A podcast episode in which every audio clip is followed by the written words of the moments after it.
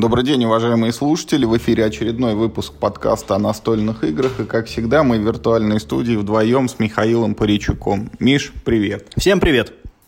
Сегодня мы решили сделать снова тематический выпуск и посвятили его вот какому вопросу. Мы неоднократно говорили, что живем в эпоху изобилия, когда выпускается куча новых настольных игр, которые вообще-то по большому счету не нужны, и можно успешно играть в то, что было издано там годами ранее. Но вот сегодня мы э, задались таким вопросом. А что если бы вот можно было еще локализовать, выпустить на русском языке, ну вот там еще какие-нибудь любые игры? И э, мы подумали и набросали такой списочек из 10 проектов, которые давно уже по-хорошему, вот с нашей точки зрения, просятся к тому, чтобы э, издаться в России, но по тем или иным причинам они до сих пор не локализованы. Вот об этом мы сегодня поговорим. Игры, которые, ну, просятся на локализацию, игры, которым давно пора выйти на русском языке, игры, которые по каким-то понятным или непонятным причинам до сих пор не попали вот в, в, в поле деятельности наших локализаторов. Ну и, Миш, давай, наверное, прям с тебя и начнем. Твоя первая игра. Ну, я сделаю маленькую преамбулу, что, как ты уже сказал, есть причины совершенно объективные, по которым некоторые игры э, не могут выйти. А, и мы будем, я, я думаю, что я предлагаю это комментировать, если мы понимаем, почему игра, например, не вышла а, до сих пор. Но в я не знаю, как ты, вот я свои игры расположил в таком порядке. Вот чем раньше я говорю про игру, тем, значит, я лучше понимаю, почему эта игра не вышла. А вот на первом моем месте будет игра, которую я абсолютно не вижу причин до сих пор игнорировать. То есть, вот я постараюсь именно так рассказывать. И первая игра, про которую я хочу а, поговорить. Мне не очень понятно, почему ее до сих пор нет, хотя сейчас э, в эпоху краунфандинговых проектов эту игру в легкую можно было бы издать, и мне кажется, это была бы великолепная идея для любого из издателей, кто занимается переводами э, в таких как бы крупных игр. Это старая э, игра, которая называется Tales of Arabian Nights, то есть э, сказки арабских ночей. Эта игра посвящена э, Э, мифам «Тысячи и одной ночи», вот этим сказкам арабским, которые все наверняка читали в детстве. И по большому счету, как такового геймплея в этой игре, ну, его достаточно мало. Эта игра только про историю. Ты создаешь в начале себе своего персонажа, а, среди таких прочих параметров, которые ты задаешь на старте, это его происхождение, ну, то есть, например, он там принц, или он бедняк, или он, я не знаю, какой-нибудь факир там с улицы, или это, ну, мужчина он или женщина, это там тоже важно. И дальше вы пускаетесь в такое более-менее свободное э, приключение. Там есть карта, по которой можно путешествовать. И э, в целом это похоже на, вот, на «Тайны Аркхема» или там «Шерлок Холмс. Консультирующий детектив», с той только разницей, что с вами происходит приключение как бы, ну вот, в рамках одной локации. То есть ты приходишь в какой-нибудь Багдад, например, и тебе зачитывает э, ведущий, исходя из твоих параметров, или он там еще бросает кубик, чтобы был небольшой рандомчик, и он говорит тебе, там, ты повстречал, там, типа, богато одетого вельможу, там, типа, с охраной. Что ты будешь делать? И, значит, несколько вариантов действий. Чем игра крута, тем что в зависимости от параметров твоего персонажа с тобой может произойти все, что угодно. Например, этот вельможа может оказаться, например, джином, который путешествует так, потому что ну, ему так удобнее. Он, например, может тебя в козу превратить. И ты дальше будешь с этим жить. Игра на этом не заканчивается. Ты можешь играть дальше. То есть по итогу игры у вас э, как бы ну, складывается постепенно такая странная, причудливая э, ну, вот, история в мире арабских ночей. Я понимаю, почему эту игру не издают, потому что в ней очень большой объем художественного текста, который нужно грамотно перевести, причем не только с точки зрения игровой механики, соблюсти там всю терминологию, но именно художественный текст. Нужен очень хороший художественный переводчик. Лучше всего тот, который ну, работает с художественной именно литературой. Но в целом, повторюсь, я считаю, что это очень... Э, очень интересная игра. Э, таких игр не хватает на русском языке. То есть, ну вот сейчас есть две таких вот игры, э, игры с книжками. Эта игра, как мне кажется, понравится очень большому количеству именно неискушенных игроков. Она не для гиков, она именно, ну, вот такая, как, ну, как бы компанейская, что ли, игра. Но компанейская не в смысле под пьяную компанию, а в смысле, э, что когда, например, там к вам пришли, например, э, тоже ваши друзья с детьми. Это очень распространенная история, когда у вас там есть дети, и у них тоже есть дети. И вы можете в эту игру играть все вместе. Она э, семейная, в ней нет там каких-то какого-то э, насилия или там каких-то непристойностей. Это всем знакомая с детства тема, и это очень простая механика, доступна. Э, это вот как сказка такая, только которую вы создаете сами своими действиями. Я считаю, что Tales of Arabian Night обязательно нужно на русском языке выпустить. Ну, хороший вариант, действительно. Это такая как бы книга-игра, для которой не нужно ни особых навыков, ни знания там механик, вообще никакого опыта взаимодействия с настолками. Вот те что-то рассказывает человек, и иногда задает вопрос, вот что ты будешь там, налево пойдешь, направо пойдешь или коня потеряешь, ты даешь ответы, вот она история так и складывается. Хороший вариант. Мне просто еще кажется, что, ну вот сейчас очень много сериалов, и вот почему-то тематика вот этих арабских сказок, она практически нигде не используется, а ведь это богатейшая мифология и очень крутая. И я считаю, что это незаслуженно забытая тема в принципе, как бы, ну, вообще для настольных игр. Ну, вот есть Five Tribes, которые ну, они хотя и абстрактные, но формально, ну, ну вот на тему джинов и аладдинов. А Tales of Arabian Night — это вот все арабские сказки в одной коробке. И это просто невероятно круто. Ну, а мой первый вариант э, далеко не компанейская игра. Игра, которая понятно почему не издана и, вероятно, еще долго не будет выпущена на русском языке, если вообще появится. Это A Few Acres of Snow, то бишь несколько акров снега. Это историческая такая стратегия про то, как воевали между собой Франция и Англия аж на побережье э, Америки и Канады. Это 1700 какой-то там год, бесконечно далекая вот от наших игроков тематика, довольно-таки далеко это все и географически, а с точки зрения темы это такая э, полувоенная, полуэкономическая стратегия, построенная на карточном движке от Мартина Уоллеса, э, в которую можно играть только строго вдвоем, и э, которая позволяет неспешно, вот где-то за час-полтора, вот этот вот военный конфликт отыграть. Что это за игра с точки зрения компонентов? Это поле, это деревянные там фишечки, которыми отмечаются захваченные территории, и это колода карт. Там. И денежки. Ах да, и денежки еще. А, мы играем карты, мы захватываем новые территории, присоединяем их э, к своей, значит, стороне. Мы получаем за это победные очки, мы можем атаковать противника, и для этого нам понадобятся тоже специальные боевые карты. И противник, соответственно, тоже может атаковать нас. При этом в игре есть там миллион просто нюансов, там чтобы куда-то приехать, нужно сыграть там правильную комбинацию карт, что точку отправления, вид транспорта и там иногда еще дополнительное какое-нибудь подкрепление. Воевать тоже очень сильно непросто. В общем, а, хочу сказать, что вот понятны причины, да, совершенно не близкая тема дуэльность, это как бы сильно сужает аудиторию. А, общая сложность игры тоже отсекает часть потенциальных покупателей. Но с точки зрения механики, с точки зрения интереса, с точки зрения вот сесть на двоих с каким-нибудь опытным своим товарищем, это очень замечательный вариант, чтобы просто вот прекрасно провести вечер. И э, в пользу этой игры можно сказать, что для нее есть еще там пара-тройка неофициальных сценариев, хотя и вот э, в стартовый единственный расклад можно, ну, десятки раз точно сыграть, и вам не надоест. Но даже если такое и случится, можно взять и вот попытаться какими-то неофициальными вещами, ну, как бы раз, разбавить игру и получить дополнительный интерес.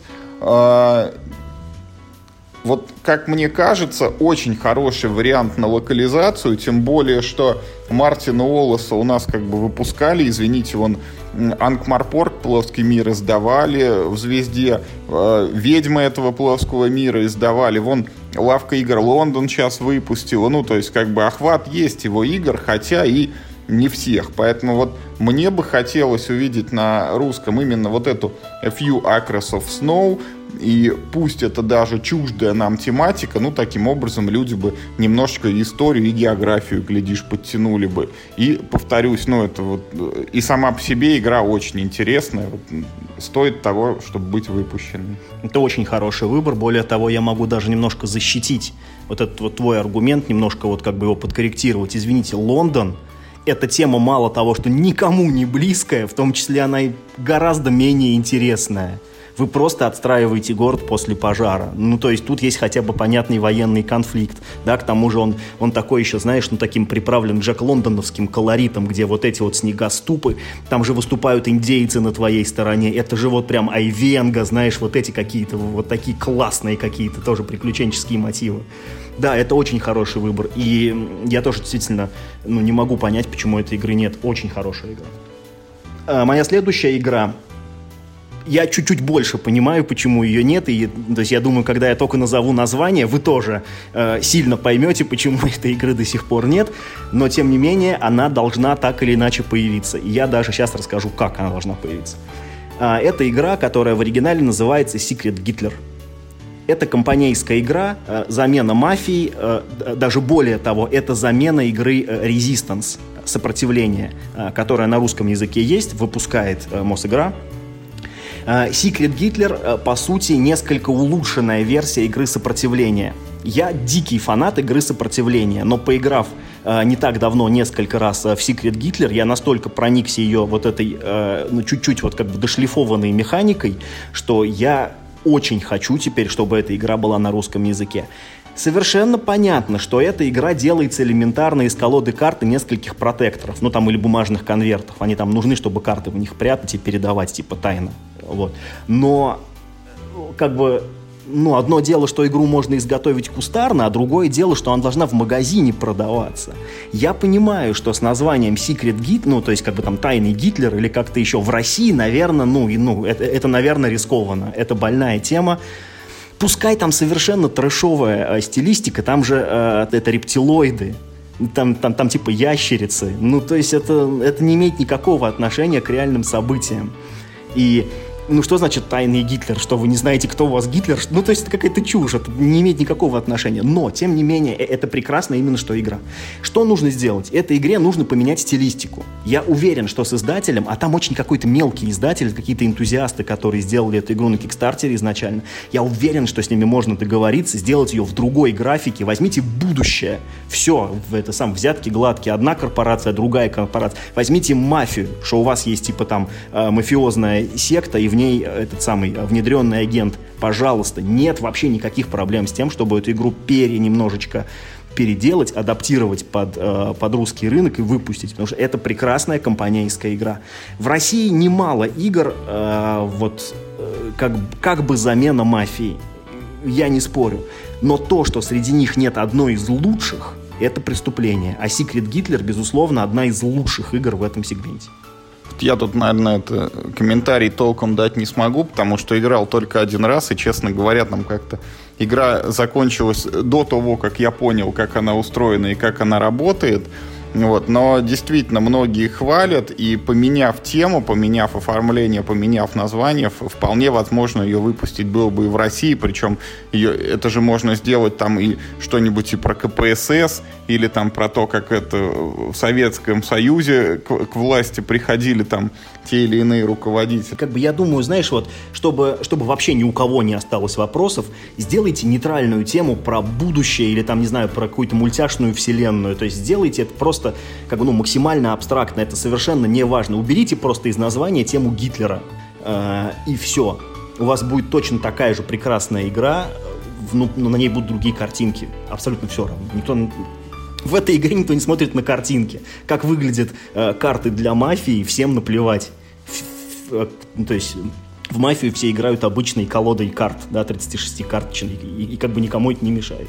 Тут тоже никому не будет мешать, я просто в этом уверен. Так, а моя следующая игра тоже как бы по понятным причинам она до сих пор не издана. Она называется Battlestar Galactica, то бишь боевой крейсер Галактика. Игра по одноименному сериалу, который пережил аж две инкарнации.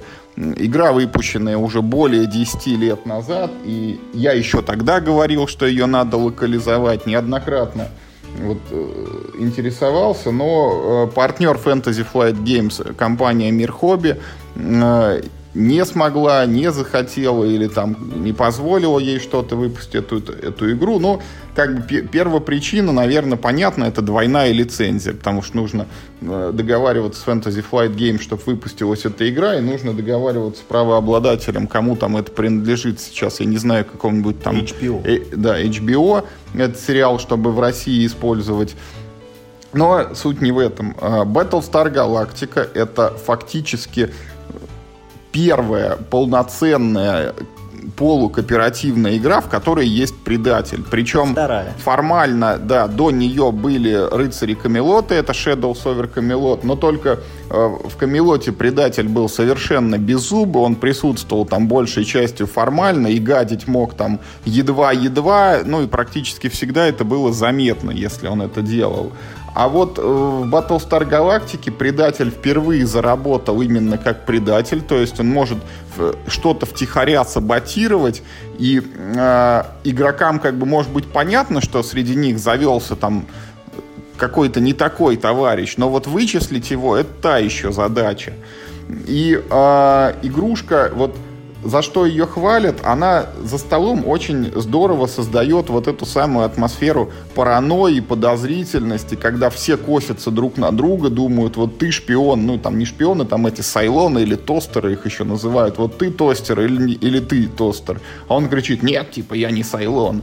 А, в пользу этой игры говорит еще и то, что к ней выпускали то ли три, то ли четыре еще потом дополнения с какими-то новыми там персонажами, механиками, там э, сценариями, раскладками и так далее. И сейчас это все и за границей раритет уже не найдешь. Ну а у нас как бы вот э, хорошо бы базу только выпустили. У нас э, как бы и, и она не выжила. Причем Насколько я понимаю, там сильно желающие уже давно там обзавелись, взяли американскую эту версию, напечатали русские вставочки в протекторы и успешно играют. Вот. Но официально так она и не выходила. Я бы очень хотел, чтобы Battlestar Galactica появилась у нас на русском языке. Еще мне бы очень бы хотелось, чтобы к ней вышло еще и первое дополнение, потому что там появляется такая штука с Сайлонским флотом, что э, вот Э, что он все время летит за этим крейсером, тебя преследует, создает дополнительное напряжение, ну и как бы сильно оживляет игру. Э, но вот не знаю, наверное, не суждено, короче, этой моей мечте сбыться, потому что если вот с Акром еще, наверное, что-то как-то, то вот с Галактикой тогда-то было сложно, когда она только появилась, а сейчас еще сложнее. Но, повторюсь, игра достойная, вот если кто-то вдруг в нее играть не пробовал, вот найдите возможность там поиграть, хотя, по-моему, даже на барахолках она какие-то, ну, уже невменяемые деньги за нее просят. Да, абсолютно, абсолютно. Я считаю, что вот из всех наших игр, наверное, у этой игры самые маленькие шансы, что когда-то кто-то ее издаст. Тут причин, знаешь, э, ну тут еще она сильно опоздала сейчас. Ну, сейчас кто уже помнит сериал Battlestar Galactica? В то время, когда она выходила, она была по актуальному, так сказать, э, кинопроизведению – а сейчас-то этому сериалу уж тоже 15 лет. Но я, кстати говоря, всем рекомендую Battlestar Galactica. Это отличный фантастический сериал. Я с удовольствием посмотрел его. Я не досмотрел, я честно признаюсь, не досмотрел последних несколько серий. Я не знаю, чем он закончился, никак не могу себя заставить. Но первых три сезона просто офигенные. Мне очень нравится. И в пользу этой игры, э, помимо того, что в ней есть очень хороший механизм вот это разрешения кризисов, так называемый, то есть, ну вот именно вычисление, кто же, э, кто же шпион. В ней еще и остальная механика тоже хороша. Я помню, когда вот стали выходить другие игры, да, в интернете все говорили, а, Battlestar Galactica больше не нужна, потому что вот есть, не знаю, Resistance, да, где они взяли эту механику один в один практически, просто немного ее упростили и, и вокруг нее сконцентрировали всю игру. Типа это то же самое, только играется за полчаса. Я, вот, вот э, как бы в данном случае я не согласен. Вот э, то, что отрезали все вот это мясо со скелета, Э, это большая нехватка. И в игре было интересно играть в такое кризисное евро, но только кто-то один предатель. Или не один. И это, кстати, тоже было интересно. И что предателей потом может быть больше, чем один. Или там больше, чем два. Э, но с течением партии. Очень крутая игра, отличный выбор. Очень одобряю. Моя следующая игра э, была в этом, в этом подкасте упомянута, наверное, уже раз 10, но ничего, про хорошую игру э, не грех и побольше поговорить. И это игра Альгамбра. Вот, э, начиная с этого места, я абсолютно перестаю понимать, почему этой игры до сих пор нет. А, Альгамбра старая игра. Она не вышла вчера. Ну что, типа, не успели договориться? Нет, не может быть элементарное в изготовлении. Там стопка жетонов, а, стоп, как, как в Каркасоне, только их там поменьше. И, и, и, и колода карт. И ну, поле маленькое там еще есть, где карты располагаются, типа там систематизируются. Переводить ничего не надо, в игре ни одной буквы на компонентах нет. Ну, ладно, в старом издании были названия на домиках, которые не нужны, но они там просто были. В новом издании их убрали. Все. То есть нет ни одной буквы в игре только цифры и картинки. Это очень хорошая игра, это не там не шлак, не средненькая игра, это прекрасная семейная игра вот э, для тех, кто покупает колонизаторы, Каркасон и, и Ticket to Ride. Альгамбра в этом же классическом списке э, прекрасных таких фундаментальных основополагающих игр про торговлю. То есть, э, то есть, ну, в этой игре есть то, чего, э, ну, вот нет, например, в Каркасоне. И э, есть торговля за деньги. Это классный элемент. Она красиво выглядит. То есть я вообще, у меня нет ни малейшего представления о том, почему бы эту игру кто-нибудь сейчас бы не издал.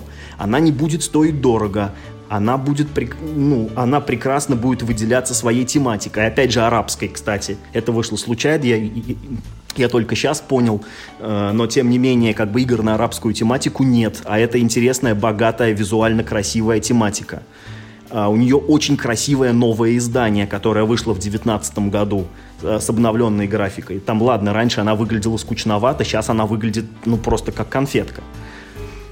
Нет ни одной причины, что на рынке, э, на русском рынке до сих пор нет одной из самых классических, одной из самых долгоиграющих игр, у которой уже было несколько переизданий в бигбоксах, да, на Западе, а у нас вот нет до сих пор феноменальная какая-то просто неудача для русского рынка, отсутствие на ней игры Альгамбра.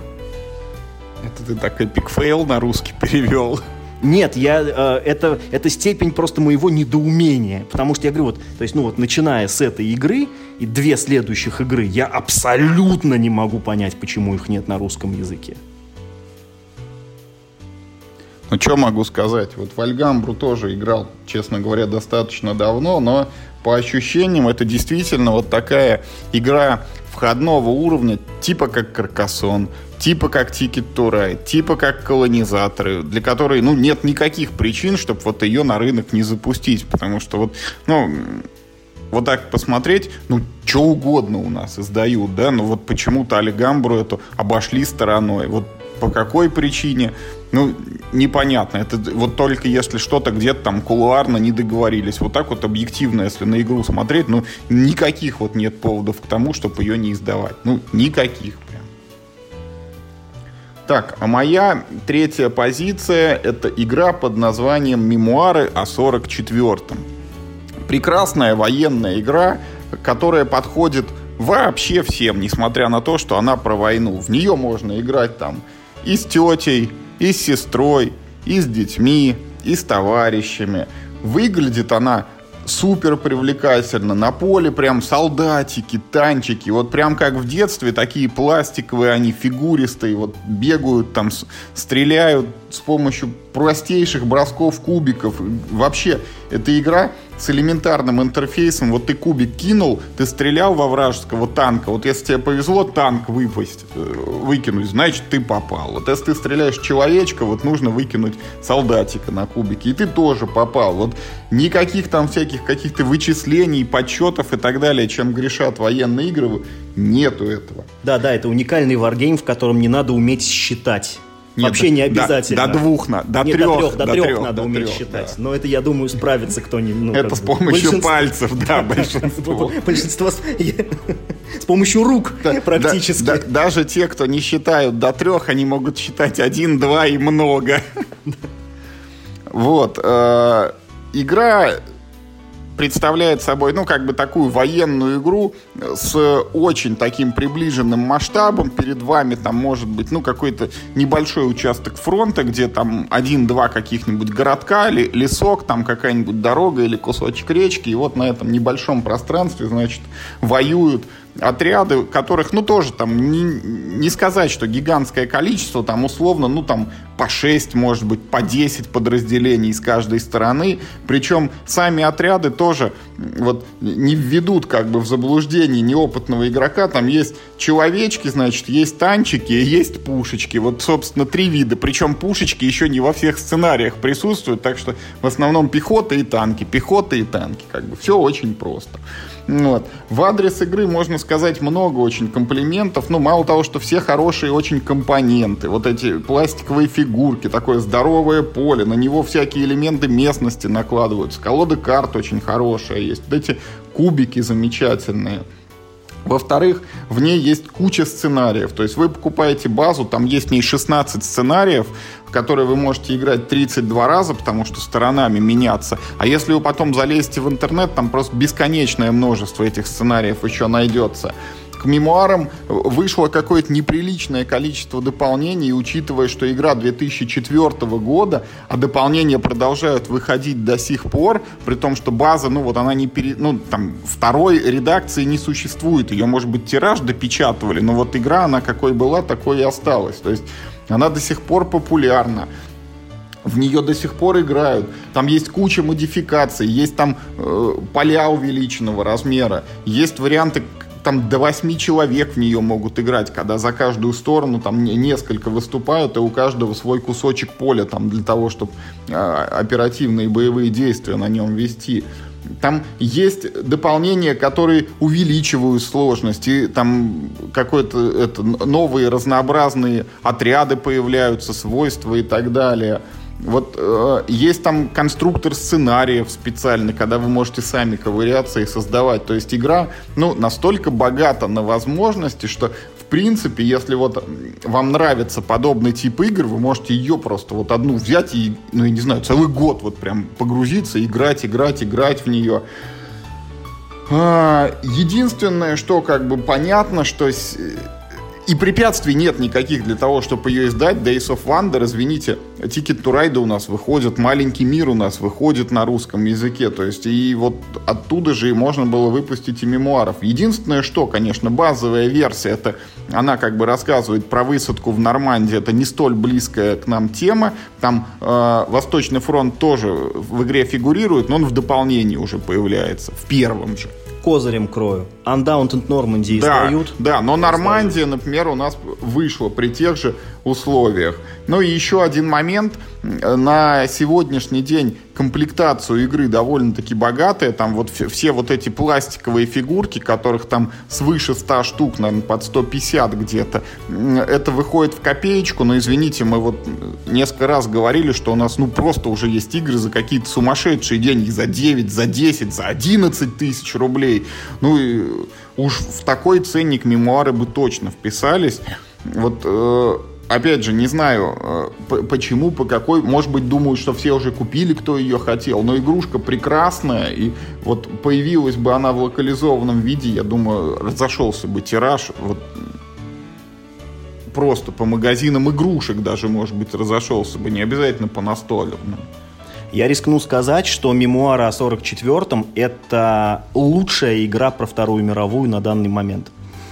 А, по совокупности факторов. Понятно, что в каждой категории, если мы рассматриваем, она э, ну, проиграет какой-то другой игре. Но по совокупности факторов, по, э, знаешь, это по количеству Оскаров, да, эта игра безусловный рекордсмен. Самая доступная, самая элегантная механика, самая разнообразная, э, ну, а, а, одна из самых красивых. Если не самая красивая, то одна из самых красивых. Да, на минуточку игра построена на системе Ричарда Борга Commons and Colors, на которой, наверное, с десяток других сделан военных игр. Там и про древние вот эти сражения, и про средневековье, и про Японию, и про американскую революцию, и чего там только нету. И вот система прекрасно себя зарекомендовала, а в мемуаре она, ну, в как бы таком наиболее доступном начальном варианте реализована. Да. То есть, э, если у нас продавалась э, серия э, Великой Отечественной от звезды, то ну, должен же у нее быть какой-то конкурент. Как ни крути, Undaunted Normandy это не конкурент мемуарам о 44-м, это другая игра. И при всей любви как бы отечественного игрока к теме Второй мировой, я тоже не могу найти причин, почему эту игру хотя бы через краундфандинг не издать. Неужели настолько тяжело договориться о правах на эту игру? Ну, то есть, э, что на маленький мир проще договориться было или там на что-то еще, там же нет какого-то авторского права. Ну, в плане, это, это э, самостоятельная разработка, там нет какой-то торговой марки, за которую нужно переплачивать. Ну, ну то есть не больше, чем в маленьком мире, да. А, и цена, да, как ты совершенно справедливо заметил, да, цена в розницу у нее будет 5000 рублей. Давайте посмотрим правде в глаза. У нас что, мало игр за 5000 рублей на рынке, что ли? Да пруд, пруди. Да, блин, скоро, мне кажется, каждая третья игра будет стоить больше 4000 рублей. Ну, то есть, да, рынок сейчас выглядит таким образом. И да, мемуары обязательно нужны в России. И, знаешь, вот э, как бы я совершенно отвергаю термин о том, что, типа, все, кто хотел, уже купили. Нифига. Э, потому что то, что ее нет на русском языке, э, отрезает, как, ну, то есть, как мне представляется, огромный пласт игроков, которые хотели бы купить. Знаешь, вот как бы, ну вот именно людей, которые не погружены в настолки. А, они просто заходят в магазин с сыном, да, отец пришел с сыном в магазин. Ну что он ему? О, круто, солдатики, про Вторую мировую, огонь, берем. Сел, поиграл, еще игра офигенная. А мне кажется, вот этот пласт игроков от этой игроки полностью от, а, а, от этой игры полностью отрезан. И у них нет возможности они даже узнать о ее существовании. Если им не повезет, и кто-то из их знакомых, кто увлекается настолками, им ее там, ну, ну, там не покажет или не подарит. Да, мемуары — это очень хороший выбор. Я, кстати, еще подумал о том, что некоторые же еще и раскрашивают этих солдатиков, и пусть они там не самые, может быть, детализированные, там и ну, не адаптированные специально к покраске, но тем не менее вот люди в интернете фоточки публикуют, там прекрасно получается, у, кого руки растут из нужного места, и кто умеет обращаться с красками, вот в покрашенном виде она выглядит еще на порядок лучше. Нет, ну вот для моделистов как раз существует э, серия Великой Отечественной, где гораздо более детальные миниатюрки, где они гораздо более приближены к реальным прототипам и гораздо лучше адаптированы к покраске, что пластик жесткий. А тут они из такого, ну, такого резинообразного мягкого пластика, чтобы не ломались в коробке. Это именно, что прежде всего это игрушка. Это очень крутая игра в солдатиков с обалденными правилами. Вот просто на раз-два все объясняется. С кем угодно можно сесть играть. Круто вообще. Так, следующая моя игра а, тоже мы недавно совсем про нее говорили. Для меня эта игра стала тоже таким открытием, хотя она давно существует. И, в общем, все про нее уже сказали много хорошего. Я, в общем, тоже присоединяюсь ко всем прекрасным словам, сказанным про эту игру. Это игра Survive uh, Escape from Atlantis. Игра на двух-четырех игроков, uh, повествующая о том, как жители острова Атлантида, который стремительно, в общем, по кускам э, тонет в пучине, э, пытаются спастись на лодках и, и, и уплыть на материк. А в этом им мешают э, акулы, осьминоги и киты. И другие игроки. Да, да, да, которыми управляют другие игроки. Чем игра хороша? Э, во-первых, это... Это вот тот случай, когда жанр игры вообще не важен. Это настольная игра. Вот есть такой жанр иногда у игр, он очень архаичный, сейчас такого не бывает, сейчас игры жестко сегментированы. А если мы в старые игры копнем, это настольная игра.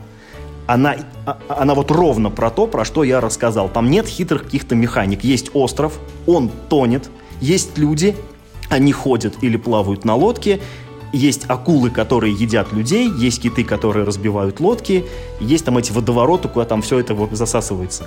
Ничего хитрого, все сделано абсолютно в лоб.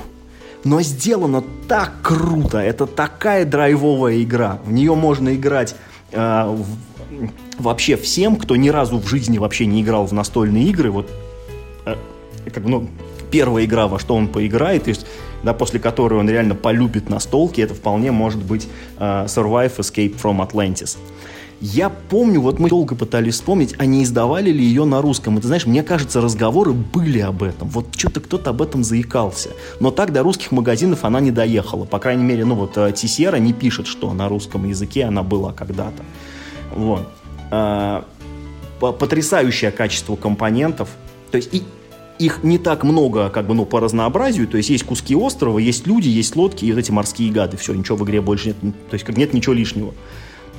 А, она не грузит твой мозг каким-то огромным количеством правил, и при этом ты абсолютно вживаешься вот в эту ситуацию. Ты вот реально э, хочешь своих спасти, а чужие, да бог с ними, с чужими. В общем, не о них, в общем-то, речь. Своих бы как, как бы выры, это, э, вытащить. Она поощряет какую-то классную, такую добрую, задорную, веселую агрессию. Типа вот, не знаю, ну, там, там типа, типа как во дворе вот футбик играть, да, там же как бы тоже одни проигрывают, а другие выигрывают. Никто же на это не обидится. Вот в этой игре также. А, с одной стороны, э, как бы все играют против всех, с другой стороны, это совершенно не обидно, потому что ты ну, вряд ли в этой игре будешь играть против кого-то одного. Ты будешь играть против всех, и все будут играть против тебя. Поэтому это, эта обида, она размазывается ровным слоем, и все понимают, ну, такая игра. А, для нее даже было дополнение на 6 игроков, но вот, вот как бы, ну, в самом деле, ну, сделайте базу, этого более чем достаточно. Это замечательная игра э, для, ну, я бы сказал, вообще для всех.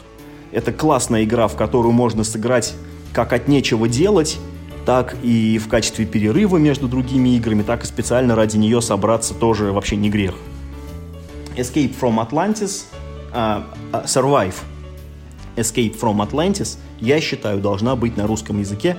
Э, никаких к этому препятствий я не вижу. Она даже не будет такая дорогая, ну вот ну, там, там как мемуары. В ней нет ничего такого, что стоило бы очень как-то дорого. Миплов, ну в конце концов, можно стандартных сделать.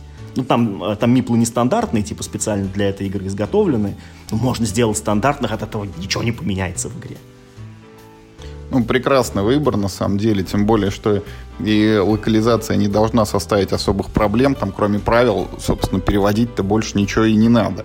А, а вот по игровому процессу, по своей доступности, вот по возможности любого человека посадить, и он действительно тут же вот ощутит на себе все прелести вот э, убегания с тонущего острова, когда за тобой плывет акула, а ты там гребешь в воде где-то, еле-еле от нее уворачиваешься. Вот это все в ней есть. Единственное, я немножечко все-таки осторожно так скажу, что э, вполне есть такая возможность, что кто-то, поиграв в эту игру, немножко обидится, что его миплов там едят, его ложки, ложки, пардон, лодки разбивают, ну и какие-то несчастья на него насылают, но это ни в коем случае не умаляет достоинства игры.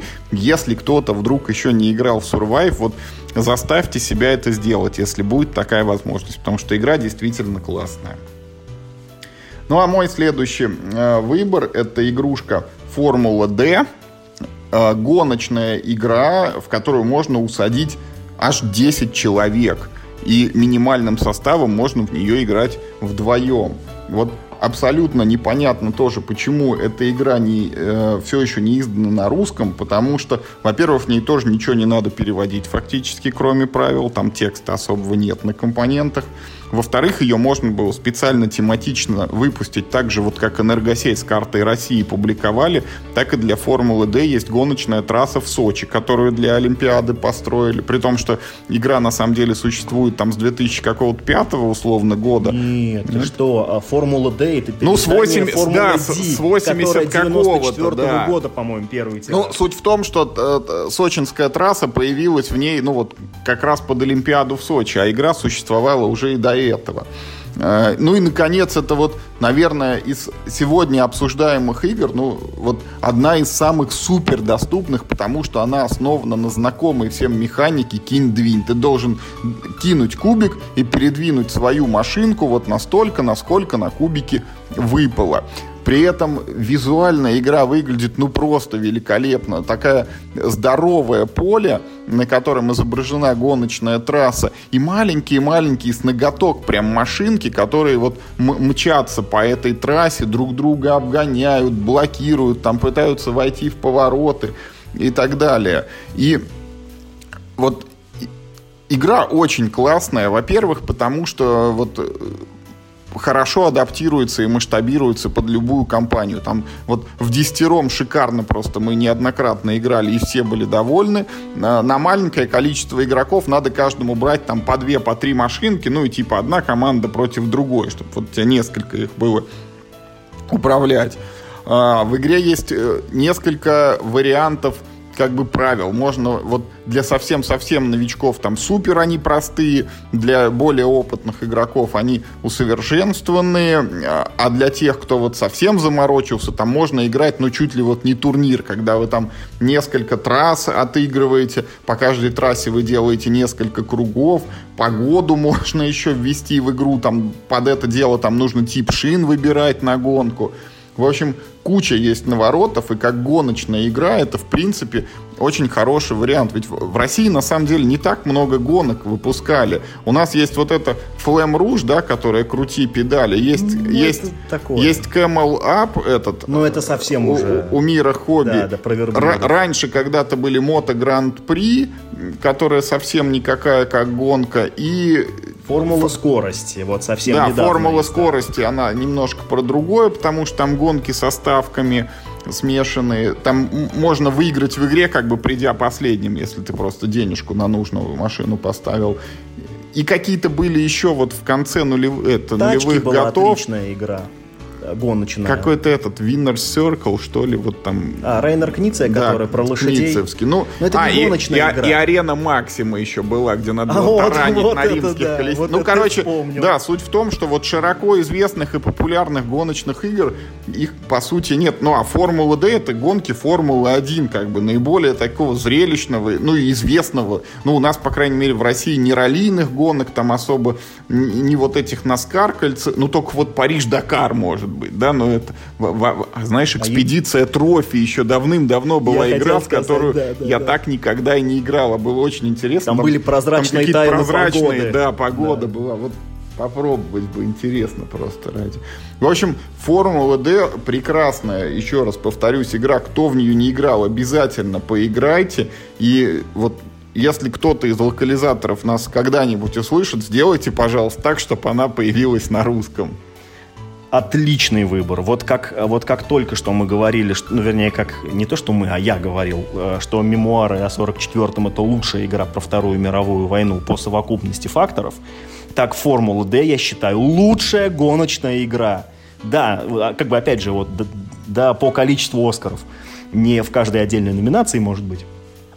Абсолютно потрясающая гонка, которая настраивается, знаете, вот как в старых играх там был аркадный режим, а был режим симулятора. Вот тут ровно то же самое, вот есть совершенно аркадный режим, где машинки не бьются, не ломаются, есть прям такой реальный симулятор, где у тебя есть износ двигателя, износ шин, там масло вытекает и остается на дороге, и на нем другие машины там могут подскользнуться.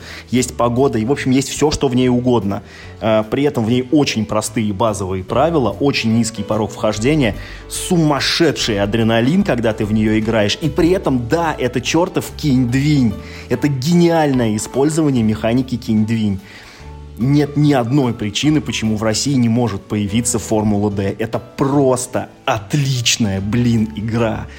Она должна быть на русском языке. В России есть одна игра про гонки фактически сейчас. Ну, то есть я не беру Camel Up, потому что, ну, это, блин, м, гонок на верблюдах не бывает. Ну, они, может, где-нибудь и бывают, на самом деле никак- никто их не видел. Арена Максима, ну ты, блин, вспомнил, это было 20 лет назад, наверное, ее издавали. Все, в России нет игр про гонки, есть только формула скорости, да, которая, не умоляю из лук, это очень хорошая игра, но это про ставки, а потом про гонки. Формула D это просто про гонки. Почему нет ни одной игры просто про гонки, понять нельзя, и тем более лучшей игры на эту тему почему-то в России нет. Отличный выбор. Формула D должна быть. И, что же, у меня осталась игра, так сказать, номер один, да, в моем списке. Это игра, которую я больше всего не понимаю, почему этой игры нет на русском языке. В ней ничего не надо переводить. Ну, кроме правил, конечно же. В ней изумительные компоненты. Гениальная механика. А, Вот есть куча игр в этом, э, в этом сегменте в России, но нет вот этой одной единственной игры, э, которая пойдет прекрасным изумрудом в портфолио любому отечественному издателю на выбор. Ее может кто угодно издать, и она будет прекрасно смотреться. Ну, может быть, э, кроме Crowd Games, потому что они все-таки такие большие как бы игры любят издавать. А эта игра очень маленькая, дуэльная игра Джайпур. Вышла в 2008 году. В 2000, по-моему, 16 у нее было или в 2018, наверное, да, десятилетнее, у него было переиздание с новой графикой, которую вообще э, Дютре нарисовал. А игра опять на арабскую тематику, что-то меня тянет на этих чертовых арабов. Какой-то скрытный прям арабофил сегодня. Точно, точно, точно, да. Но я честно, то есть я как бы ну, не осознавал этого, пока вот сейчас вслух не проговорил свой список, не осознавал, что у меня три игры из этого списка на арабскую тематику. Тебе надо срочно поиграть в этот в Стамбул, если ты не пробовал еще. Нет, Стамбул прекрасная игра, она у меня была. На арабскую тематику? Ну да, да, согласен. Восточный базар, да. Нет, Стамбул, кстати, тоже очень крутая игра. А, так вот, значит, а, Джайпур – это дуэльная игра. А, в ней сюжета практически нет. Вы с, с партнером просто продаете разные товары, да, продаете, покупаете на рынке. Что в ней круто, так это то, как в ней реализован механизм рынка. В этой игре с элементарными правилами на две страницы, а если на А4 распечатать, так вообще, наверное, на одну уместится – где есть механизм насыщения рынка, где есть рост и падение спроса это просто превосходно реализовано. При э, самых простых правилах в ней бесконечное разнообразие э, каких-то игровых ситуаций э, может возникнуть. И до конца эта игра, вот до самого конца партии, каждый, она держит тебя вот, ну вот в напряжении, потому что э, до самого конца не ясно, кто же на самом деле победил. И очень часто разрыв составляет, ну, там, ну, там типа в рубль в два. И ну, переломным моментом в этой игре может стать абсолютно вот каждая мелочь, которая включена в правила. То есть там, например, есть такая штука, э, вы можете покупать с рынка верблюдов. Они не считаются товаром, заработать денег на них нельзя. Они нужны только для того, чтобы их вместо других товаров выкладывать на рынок как заглушки такие как, ну, такие как пустышки. Но в конце игры есть такое, ну, как будто бы, знаете, вот кажется, это правило кажется, ну, таким типа утешительным призом, что вот кто больше всех собрал верблюдов, он в конце получает 5 бонусных очков. Ну, это, в общем, достаточно мало в рамках этой игры. Вы не поверите, насколько часто эта пятирублевая монетка становится решающим фактором настолько эта игра прекрасна, она сконструирована, в ней, в ней нет вот, ну вот ни одного лишнего жетона, ни одного лишнего правила, ни одной лишней карты. Все как надо. Ни одной буквы текста нет в игре, есть только цифры на, э, на жетонах. Она изумительно выглядит. Она может пойти, вот то есть, ну вот как мне кажется, э, самое место этой игре сейчас, да, в 2020 году, вот э, в этой серии игр на двоих, которую сейчас делает Звезда, да, в которой вышли Ханами Коджи, в которой вышел что-то там еще вышло такое хорошее. Этот э, в, э, на Репьербане в пор в этот, господи, на Репьербане в пол второго ночи под другим названием, что-то там от провинцианских купцов. Вот в эту серию вот, э, нужно обязательно издавать Джайпур. Если я не ошибаюсь, то премий у этой игры, как у хорошего коньяка, она существует много лет в двух, как бы, то есть уже в двух изданиях есть прекрасная ее реализация для любых мобильных устройств. Но одно дело прекрасная реализация, а другое дело прекрасная игра, вот как бы, ну, как есть фетиш настольной игры, он, он и есть фетиш. Магия без картоночек, да, магия как-то все равно вот это испаряется.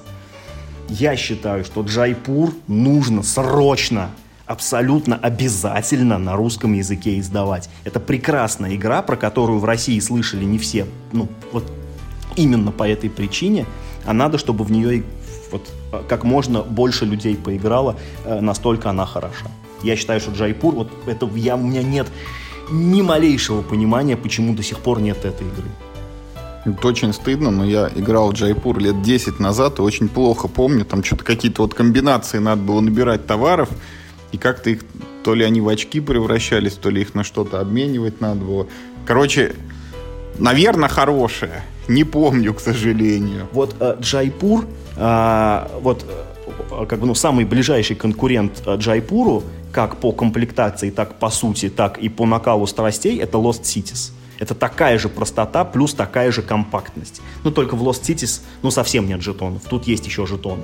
Ну и ладно, как бы все равно э, механика игры максимально лаконична. В ней три правила. Вот, вот, вот, вот как в нее играть. То есть, э, э, ну вот в свой ход ты можешь сделать одно из трех действий. Все.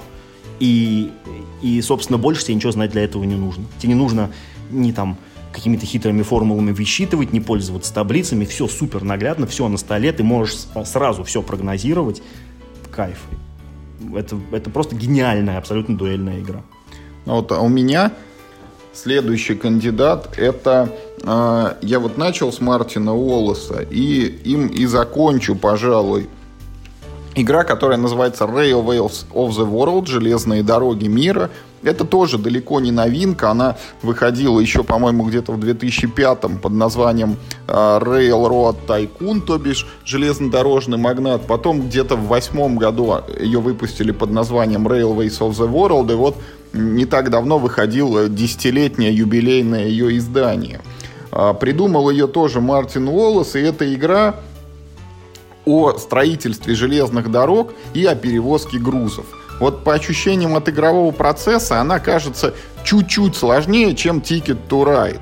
То есть в ней вы, как и в Ticket to Ride, строите такие маршруты, соединяя между собой города на поле, но есть еще дополнительное действие. В этих городах лежат там разноцветные грузы, и их нужно по своим дорогам возить к месту назначения. Это тоже все очень легко сделано. Там вот такие кубики э, э, разбрасываются разных цветов. И вот есть у тебя кубик, вот его нужно увезти в город такого же цвета. Желтый кубик едет в желтый город, синий кубик в синий город и так далее. И чем дальше маршрут движения, тем это выгоднее. Это единственный вот такой минус в игре нужно руководствоваться принципом таксиста. Вот вести не по самому близкому и короткому пути, а максимально вот там петляя и изворачивая, чтобы груз проехал по самому-самому длинному маршруту из возможных. Вот э, чем хороша Railways of the World лично для меня? При всей своей простоте, а игра там объясняется элементарно, что вот у вас есть буквально три действия, вы можете или строить дорогу, или вести кубик, или можете еще паровоз свой совершенствовать, чтобы он мог возить на более дальние расстояния. Вот за нее садится новичок, он сразу понимает, что происходит, и осознанно в нее играет.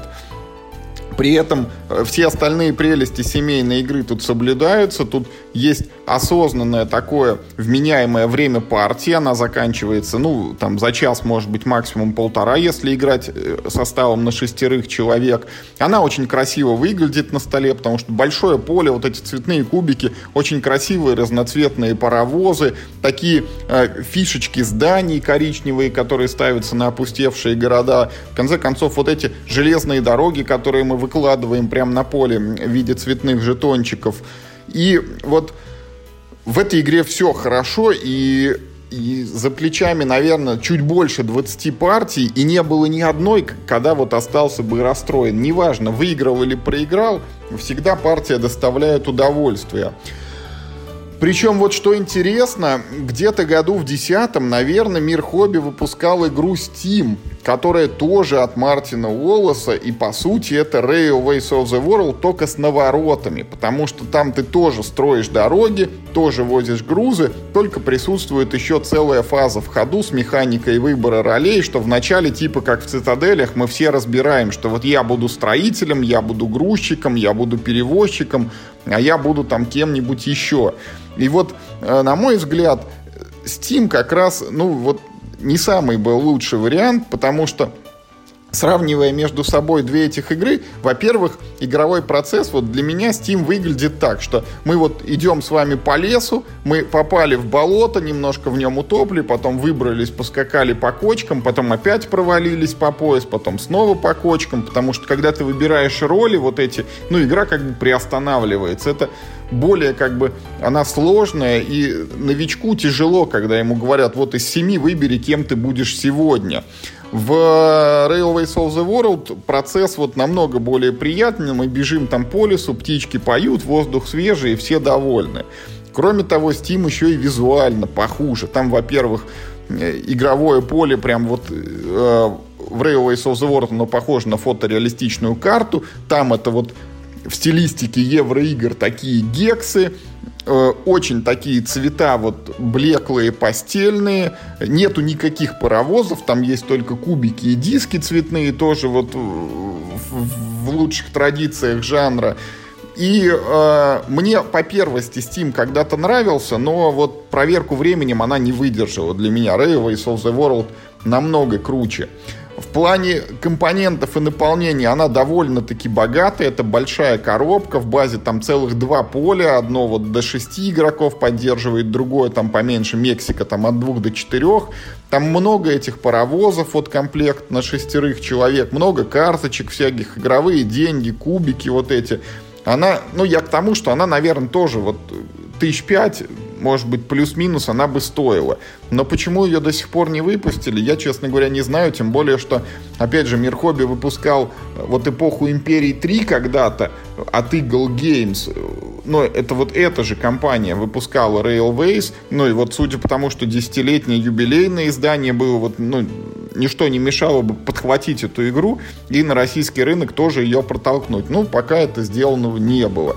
Будем надеяться, что, может быть, когда-то все-таки она до нас доберется. Тем более, что для этой игры тоже есть там, ну, по крайней мере, пяток дополнений с картами разных стран. Там есть и Европа, и э, Великобритания отдельно, и Япония, и Канада, и, по-моему, вот последняя Португалия сейчас еще выходит. Опять ничто не мешало бы карту России, может быть, адаптировать, чтобы вот, ну, прям наша такая российская версия под рынок была бы очень хорошая игра. Она э, в своей простоте вот подходит под семейку начального уровня, но при этом в ней можно играть вот прям по хардкору с такими экономическими просчетами и подрезать конкурентов, там увозить грузы у них из-под носа, перекрывать, чтобы он не успел построиться вот городу, куда ему надо, э, первым туда влезть. В общем, очень сильно рекомендую. Игрушка прям реально хорошая. Да, тоже очень, э, тоже очень одобряю твой выбор. Э, знаешь, почему Steam хуже, чем Railways of the World? Потому что вот ты когда приходишь на работу, ну то есть как бы, ну и то, и другое, и та, и другая игра, это симулятор магната железных дорог. Ну, вот это времен вот промышленной, э, значит, этой революции. То есть ты должен себя чувствовать и в той, и в другой игре таким воротилой, который почувствовал эту золотую жилу, и вот он сейчас свои вот эти капиталы вкладывает в, эту, в, в этот новый бизнес. Вот он, когда приходит на работу утром, он не думает, как в Steam, а кем я сегодня буду? Бухгалтером? Или, может быть, инженером? Или, может быть, геодезистом? Или, может быть, я буду машинистом? Нет, он делает то, что надо. У него нет вот этого искусственного ограничения, что ты не можешь это сделать, потому что сейчас не твой ход, и это выбрал там другой игрок. Это бред. Э, то есть э, это неплохая механика. Я не говорю, что Steam плохая игра. Э, просто я говорю, что э, Railways of the World выигрывает именно тем, что в ней нет ничего искусственного, в ней нет искусственных ограничений. Ты хочешь строить железную дорогу, ты строишь железную дорогу. Ты хочешь вести груз, ты везешь груз. И ты не должен думать о том, что в этот момент сделает другой игрок. Тебе это никак не помешает, как Кстати, и в реальной жизни. У Railways еще же одна эта прекрасная штука. Там ну, цель игры заработать как можно больше денег. А в этом стиме, там где-то середина игры, при перевозке груза, тебе задают дополнительный вопрос. Вот ты груз привез, ты что будешь за него брать? Деньги или победные очки? Да, да, да, да, да, или грамоту тебе дадут в этом городе. Да, поэтому Steam, конечно, игра неплохая, отнюдь я не умоляю достоинств.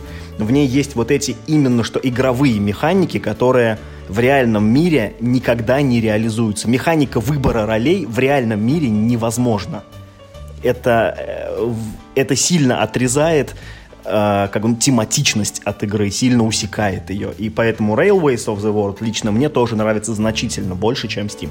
Именно потому, что играя в Steam, я чувствую, что я играю в настольную игру, а играя в Railways of the World, я чувствую себя железнодорожным магнатом. И в этом очень важная разница между двумя этими играми. Хотя они, конечно, во многом похожи. Ну вот мы рассказали вам про 10 игр, которые неплохо было бы локализовать, а если их и не локализуют, то мы просто вам рекомендуем с ними ознакомиться, если вы вдруг еще во что-то не играли. Но э, в такой топ-10 мы не уместились, и у нас еще остался такой маленький как бы загашник. Вот по две игры э, мы сейчас быстренько расскажем. И вот э, давайте я начну. Вот я бы еще хотел увидеть на русском языке игру Friday, то бишь пятница. Только она не имеет отношения вот к пятому дню недели, когда все радуются, что все, работа заканчивается, впереди выходные. Это игра о приключениях Робинзона Круза на необитаемом острове. Необычна она тем, что это игра для одного человека. В нее невозможно сыграть вдвоем, в нее можно играть только одному, второй человек будет сидеть и смотреть, как вы играете. Это очень маленькая игрушка, колода карт, буклетик правил и 20 фишечек буквально. Э, при этом она построена на классной и любимой мной механике декбилдинга, когда вы начинаете игру с небольшой колодой и пополняете ее потом новыми картами и новыми возможностями. А сама игра про то, как вот вы находитесь на острове и преодолеваете всякие там невзгоды. Встречаетесь с дикими э, зверьми, э, продираетесь через джунгли и что-то с вами еще происходит. И все это сделано на карточках с цифрами, довольно-таки просто, довольно-таки интересно но при этом игра реально бросает вам вызов. Там есть четыре уровня сложности, и у меня, честно говоря, на самом базовом, вот, наверное, один раз только получилось ее пройти, потому что там постепенно сложность нарождает, нарастает в ходе игры, а потом есть еще финальный босс, с которым надо справиться. Но вот Игрушка очень классная, малоизвестная, и понятно, что и рынок одного игрока может быть не такой популярный, но мне бы хотелось видеть ее на русском. Хороший выбор, но я бы для одного игрока хотел лучше видеть Онайрим.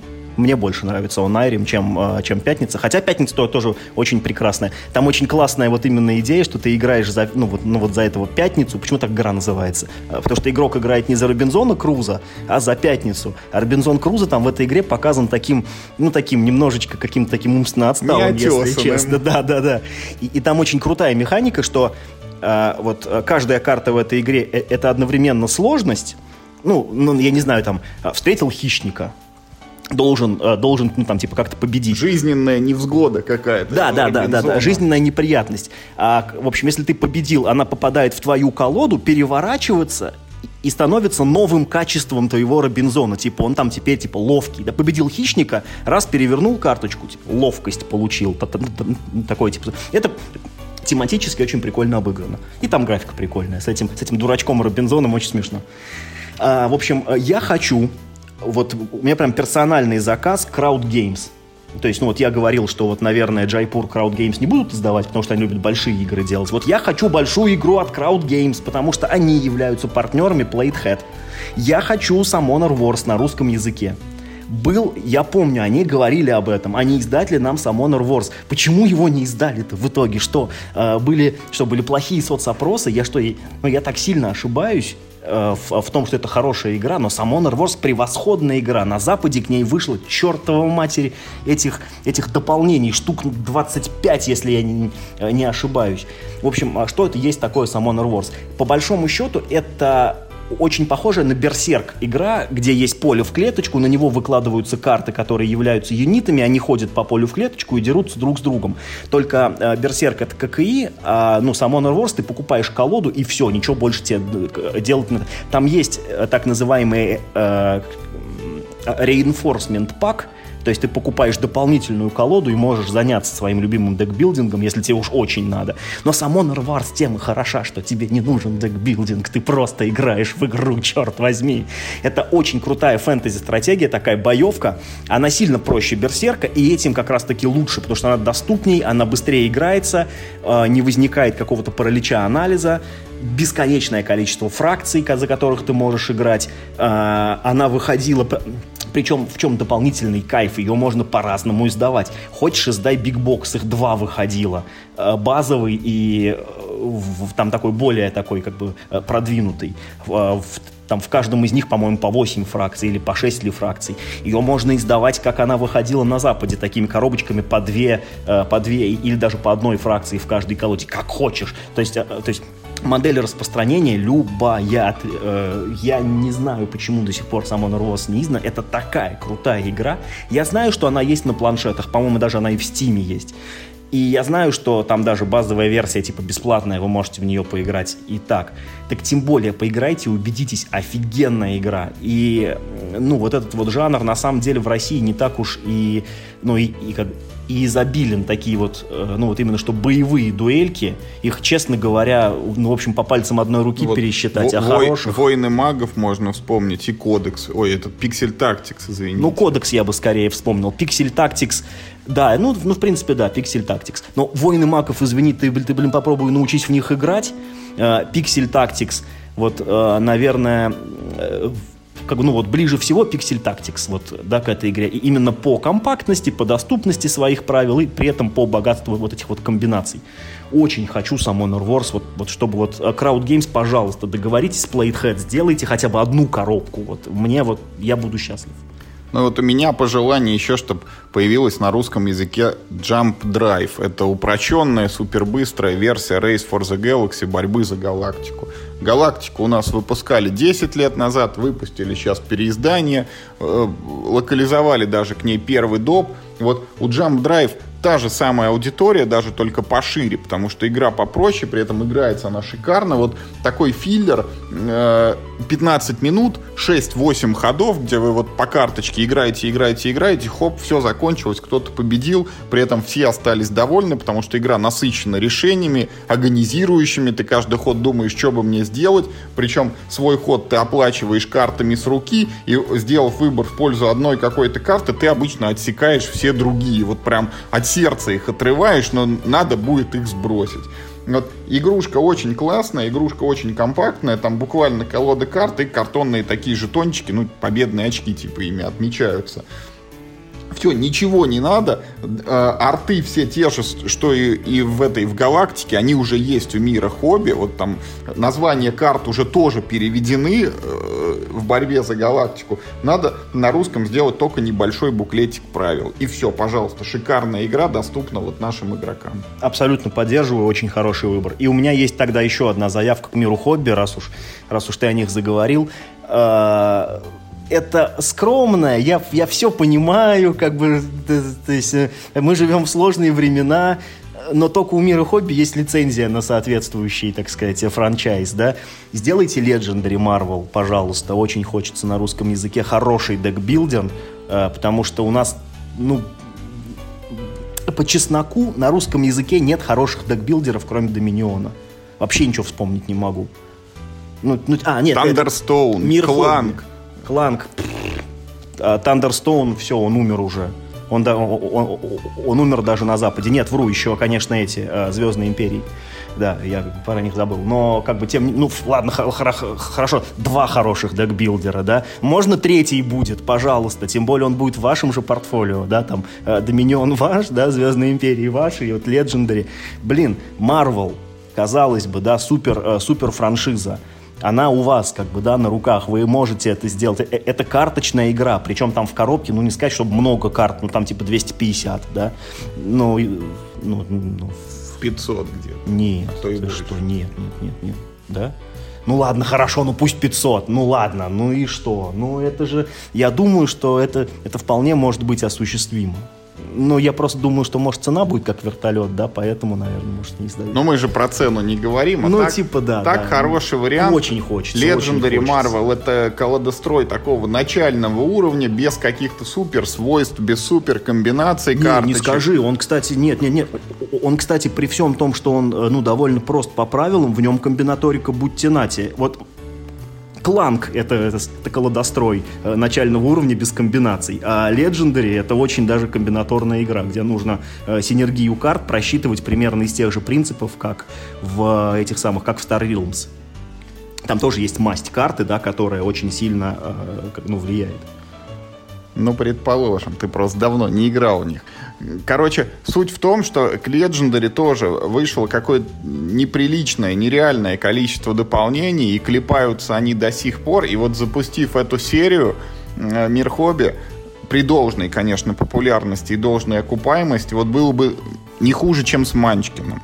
Можно было бы каждый год а то и два раза в год выпускать новые коробочки, потому что на Западе они вот чуть ли не с каждым новым фильмом, там про Человека-паука они выпускают, значит, допчик специальный, где карты из Человека-паука, там еще что-то выходит, еще что-то выходит.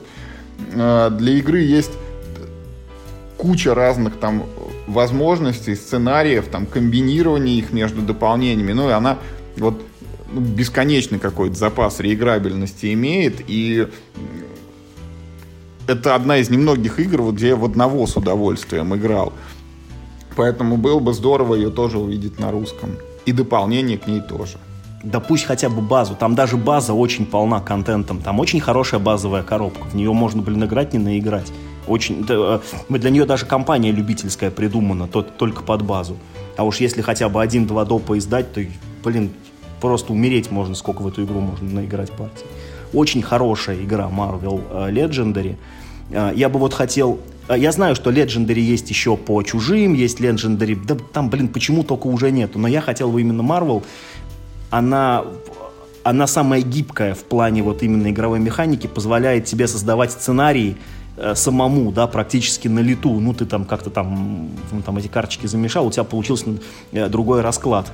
А в, ну, в большей части других игр серии Legendary э, сценарий вот как прибили, так и держится, да, то есть, ну, в Marvel с этим лучше всего. И ты действительно можешь э, ну, почувствовать какой-то вот такой дух, ну, если не комиксов, то, по крайней мере, мультфильмов, вот э, в это, мультсериалов Marvel из 90-х. Ну да, действительно, вот тот же Legendary при чужих, там очень прикольная механика и более ярко выраженный кооператив, чем в Legendary, но сценарий там действительно не, не, не столь реиграбельный, и э, по второму, по третьему разу их не, уже не так интересно проходить, потому что ты уже все видел, и этого босса ты уже прям убивал вот примерно так же. Marvel в этом плане значительно разнообразнее и как бы более долгоиграющие. Ну и вот число дополнений об этом тоже свидетельствует. Вот, в общем-то, и все. Мы сегодня рассказали вам о хороших играх, которые до сих пор не изданы и которые неплохо было бы выпустить на русском языке. Попробуйте с нами в комментариях поспорить. Может быть, какая-то игра вам показалась недостойной того, чтобы ее локализовали, или вы знаете скрытые причины, по которым эти игры не выпущены, или наоборот, с вашей точки зрения, мы, может быть, незаслуженно забыли какую-нибудь настолочку, а то и не одну, которую тоже надо выпускать на русском языке, прямо вот в обязательном порядке, но этого все еще не сделано. Ну и в целом, если у вас как всегда, есть какие-то пожелания, э, какая-то тема, может быть, вам любопытно, что мы еще не обсуждали, не затрагивали, пишите нам комментарии, мы приветствуем любую обратную связь, это всегда интересно. Играйте только в хорошие игры и просите у издательства эти хорошие игры вам локализовывать. Да, и главное, не болейте.